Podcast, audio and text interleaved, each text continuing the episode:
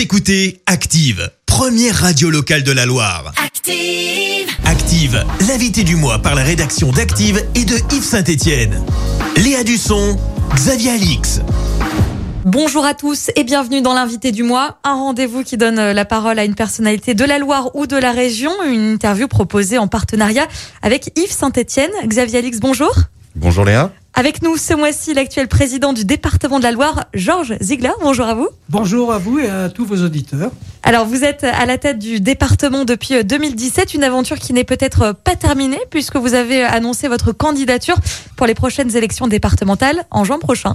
Oui, et j'espère bien que l'aventure n'est pas terminée, elle continue. Et ça m'intéresse. Alors ce qui pourrait peut-être menacer cette, euh, cette euh, nouvelle aventure, c'est le fait, euh, par exemple, que la gauche a annoncé son union euh, le 26 avril. Peut-être aussi vous n'aurez pas l'UDI avec vous, vous allez peut-être vous faire déborder sur le centre. Est-ce que c'est une campagne difficile qui s'annonce pour vous? Alors écoutez, une campagne, elle est toujours difficile. Et c'est pour ça qu'elle mérite d'être gagnée. Moi, je crois aux vertus du travail. Alors je crois qu'effectivement, parfois, avec ses amis, on peut avoir des moments où on n'est pas tout à fait d'accord. Parce que vous savez, moi, je pense que les étiquettes politiques, c'est important, mais il y a autre chose qui l'est plus. Ben, ce sont les valeurs qui nous réunissent. Et puis ce sont euh, les ambitions qu'on peut avoir pour un territoire. La volonté qu'on a d'agir pour le bien de tous ceux qui y vivent, et quel que soit leur âge. Les enfants, même, vous savez que le département, on intervient avant la naissance, puisqu'on a les visites prénatales, et puis on va jusqu'à l'extrême fin de vie. On accompagne. Et on aide tous ceux qui ont besoin d'être aidés. Alors c'est vrai que ramener ça à des euh, idées euh, très politiques, de chapelles qui s'écrivent en quelques lettres, je me dis, est-ce que c'est bien sérieux?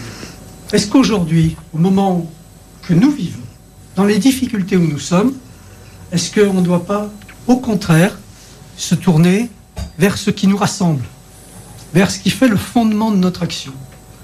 C'est-à-dire un certain attachement à la position de l'homme, un certain attachement à ce qui peut être fait et à ce qui doit être fait.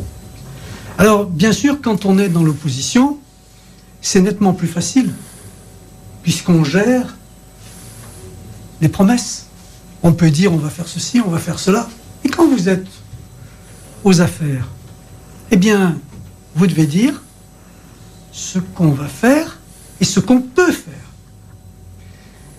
Quelqu'un qui me disait que si on a des rêves, on a intérêt à pas trop dormir la nuit, si on veut les réaliser. Et je pense que c'est tout à fait vrai. Parce que je peux sortir des trucs en disant il faut augmenter ceci, il faut augmenter ceci, il faut verser cela, il faut essayer de faire ceci pour que tout le monde soit mieux. Bien sûr que c'est le but de tout le monde. Et il arrive un moment où on se dit c'est ma grand-mère qui disait ça, qui est-ce qui paye les galoches? Et il faut toujours se dire est-ce que nos voeux, est-ce que nos rêves, est-ce que nos désirs peuvent devenir réalité? On ne peut pas raconter aux gens qu'on va tout faire. On ne peut pas leur dire que demain on va raiser gratis.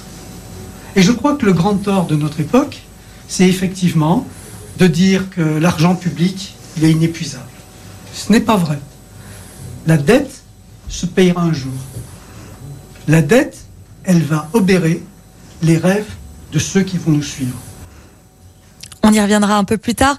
Euh, C'est une campagne qui, qui est chamboulée finalement cette année, euh, notamment euh, due au contexte sanitaire. C'est difficile aujourd'hui de, de provoquer l'intérêt des Ligériens pour ces élections. En quoi ce scrutin finalement va les impacter directement? Ah ben, écoutez, d'abord, premièrement, moi je suis persuadé que ce scrutin va les impacter directement. Parce que le département, il s'occupe de leur vie. Il s'occupe de ce qui est indispensable à une société. C'est la solidarité. C'est le fait d'être une collectivité protectrice. Mais c'est aussi une collectivité qui doit, en même temps, être aménageuse. Et être aménageur du futur, c'est se dire qu'est-ce qu'il faut faire pour que ça soit véritablement profitable? Alors, vous savez, les intérêts collectifs, les intérêts particuliers, qui sont souvent successifs et contradictoires, parce que c'est toujours celui qui tient le manche qui pense que la cognée va être de son côté, et il se trompe parfois. Je pense qu'il faut effectivement faire la part des choses pour qu'on puisse arriver à l'intérêt collectif. Moi, à mon opposition, je lui ai demandé, je leur ai tendu la main, je leur ai dit, essayons, dans cette période difficile, de mettre un peu entre parenthèses nos divergences. Vous savez, Je pense que les gens qui sont de gauche, pour euh, schématiser les choses, et ceux qui sont dits de droite, et ceux qui sont du centre, on a quand même la même vision. Parce qu'on est humanistes tous. On veut le bonheur de nos concitoyens. Eh bien, c'est pour y arriver le chemin emprunté qui est différent. Mais autrement, le but, il est le même.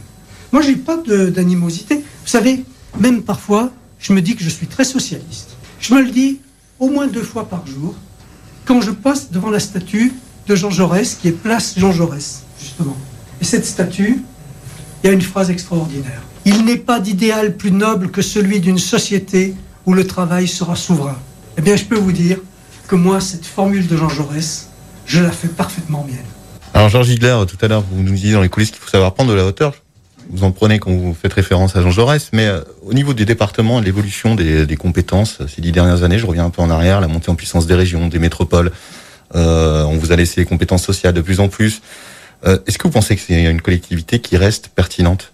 Je Alors, parle en termes moi, je pense que, si vous voulez, vous avez tout à fait raison de mettre le doigt là où ça fait mal. Parce que les compétences qui sont celles du département, c'est les compétences de la proximité. C'est-à-dire qu'on doit tendre la main à ceux qui sont dans le besoin. Les enfants, ceux qui n'ont pas la chance d'avoir des parents, ceux qui sont marqués par la vie. Vous savez, c'est pas facile. Hein. Moi, l'autre jour, je visitais euh, un lieu où il y avait des enfants. Bon, c'est des enfants pour qui la famille est une notion un peu étrange. Et il y avait un petit garçon qui avait 4-5 ans, à peu près l'âge de ma petite fille. Et il était là, et il avait un pansement au genou. Alors moi je dis, euh, il s'est fait un bobo. On me dit non, il s'est fait enlever une tumeur. Vous savez, euh, moi je réagis euh, avec les tripes. Hein. On peut réagir avec le cœur, on peut réagir avec la tête, on peut réagir avec les tripes. Et c'est important d'avoir ces trois notions différentes. Et bien ça, je me dis, il faut qu'on soit là.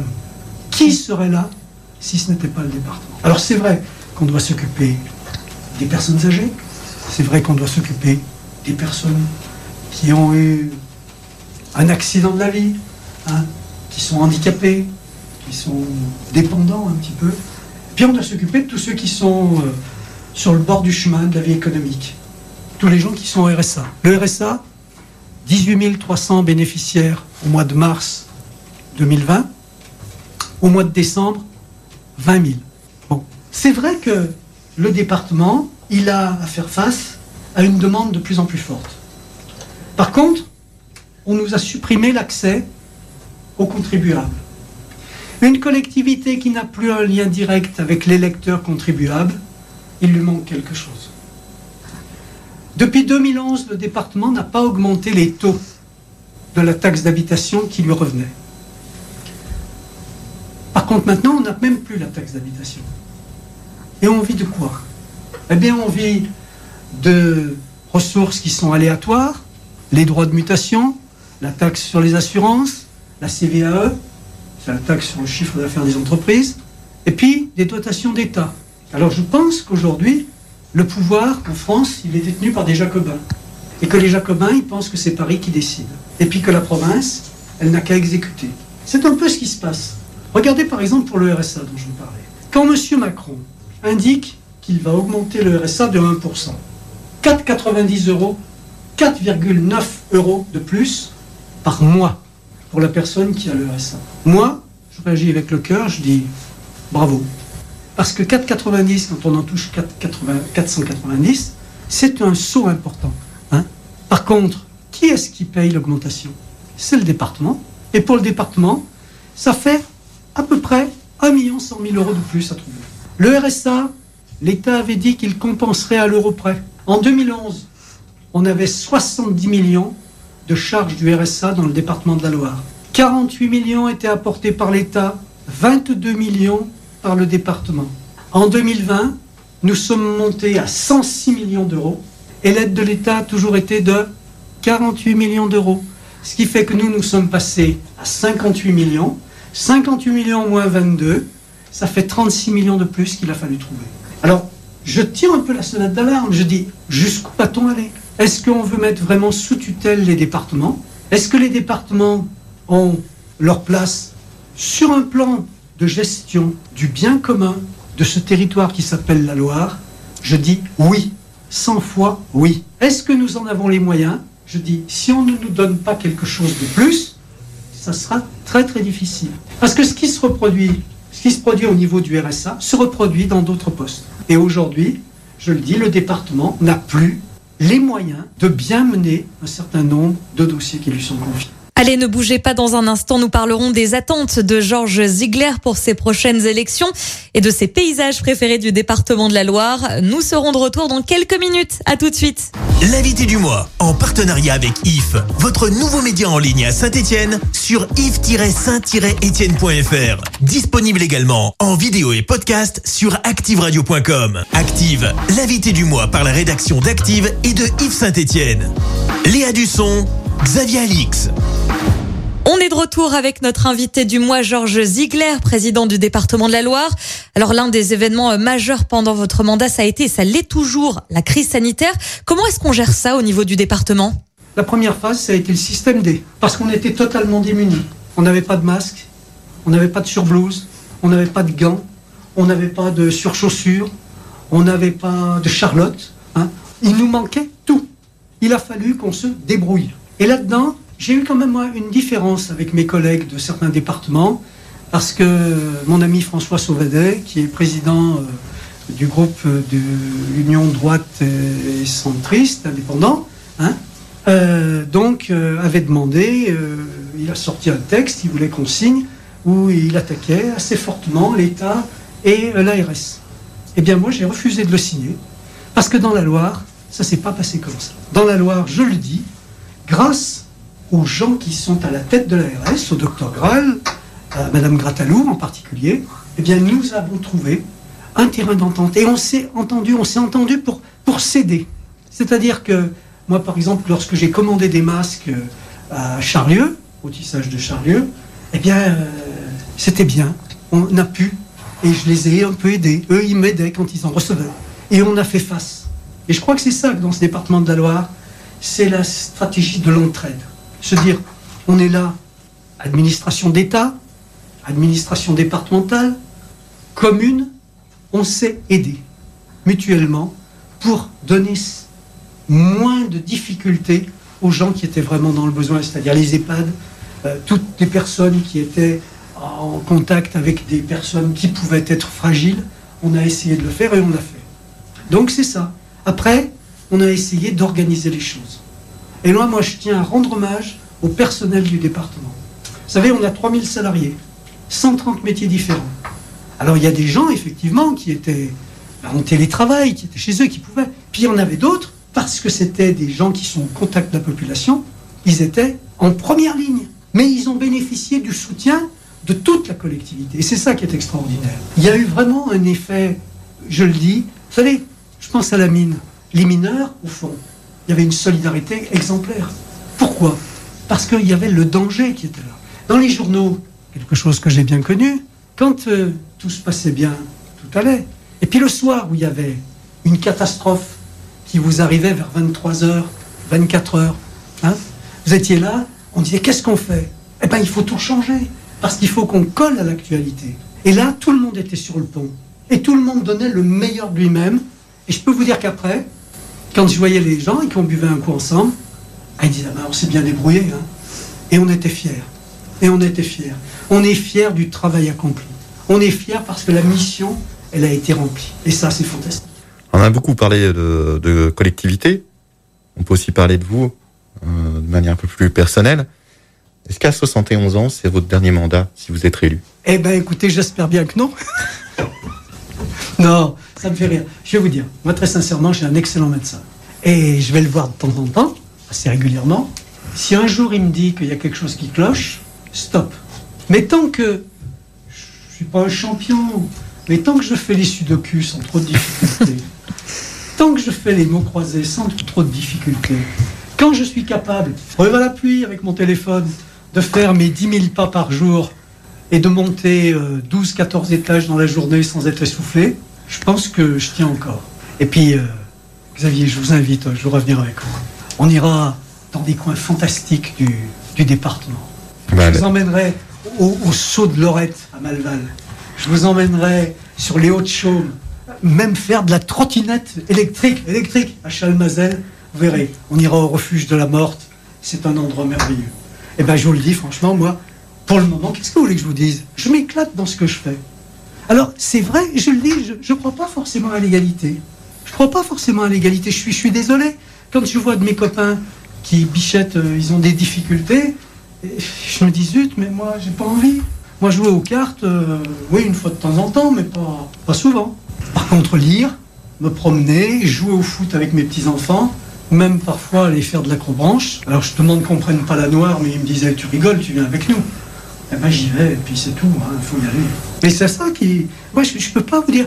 Alors, effectivement, vous me balancez l'état civil. Mais moi, c'est la jeunesse du cœur. Alors, certains ne le savent peut-être pas, mais avant l'homme politique, il y a aussi un, journaliste. Comment on passe de l'un à l'autre? Ben, Je crois que, si vous voulez, moi. Très rapidement. J'ai l'amour des gens. Quand j'ai fait mon métier de journaliste, toutes les fois, j'ai vu le côté qu'il y avait d'humain dans les choses. Quand je faisais des faits divers, ça m'est arrivé, eh bien, j'essayais de dire pourquoi. Et je crois qu'on n'a jamais intérêt à désespérer de l'humain. Moi, j'ai rencontré des gens, parfois, c'était difficile. Mais je me disais quand même, ce type, il est peut-être pas totalement, totalement mauvais. Il a peut-être eu des circonstances atténuantes, des, choses qui faisaient que il y avait ça expliquait. Vous aimez les romans policiers? Un petit peu ben Moi, j'aime beaucoup Simenon. Simenon est un auteur, euh, un grand auteur. Et Maigret, son commissaire euh, star, eh bien, il a toujours euh, un peu de compassion, même pour les assassins. Il a toujours ce mot qui dit, c'est peut-être quelque chose. Il essaye de comprendre pourquoi un homme, il est amené euh, à faire quelque chose qui est horrible. Mais il dit, il y a peut-être quelque chose. Parce qu'il n'empêche pas qu'on n'excuse pas. Attention, j'ai jamais dit qu'il fallait excuser. Hein. Si vous m'entraînez sur certaines affaires judiciaires récentes, moi je suis aussi pour qu'effectivement la justice passe. Mais par contre, suis aussi pour que on regarde un petit peu ce qui se passe dans les mains. C'est ça, moi, qui m'a attiré. Et c'est vrai que le journalisme, ça permet parfois d'expliquer, ça permet d'agir aussi. Moi, grâce à certains papiers, j'ai fait découvrir des choses. Hein. Et puis d'autres fois, euh, c'était un peu différent. Mais je crois que c'est la même humanité que j'ai cherché. Alors là, j'ai un peu plus les, les commandes. Je ne dis pas que j'ai plus de pouvoir, parce que la presse a peut-être plus de pouvoir que les élus. Mais c'est quand même extraordinaire de se dire qu'on peut essayer, en travaillant, en rencontrant des gens, en les questionnant.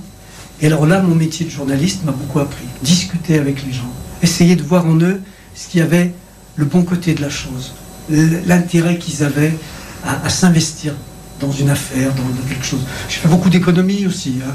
Et dans l'économie, on rencontre des gens qui, à un moment, eh bien, ils ont envie euh, de créer, de grandir, d'être ceux qui apportent le travail.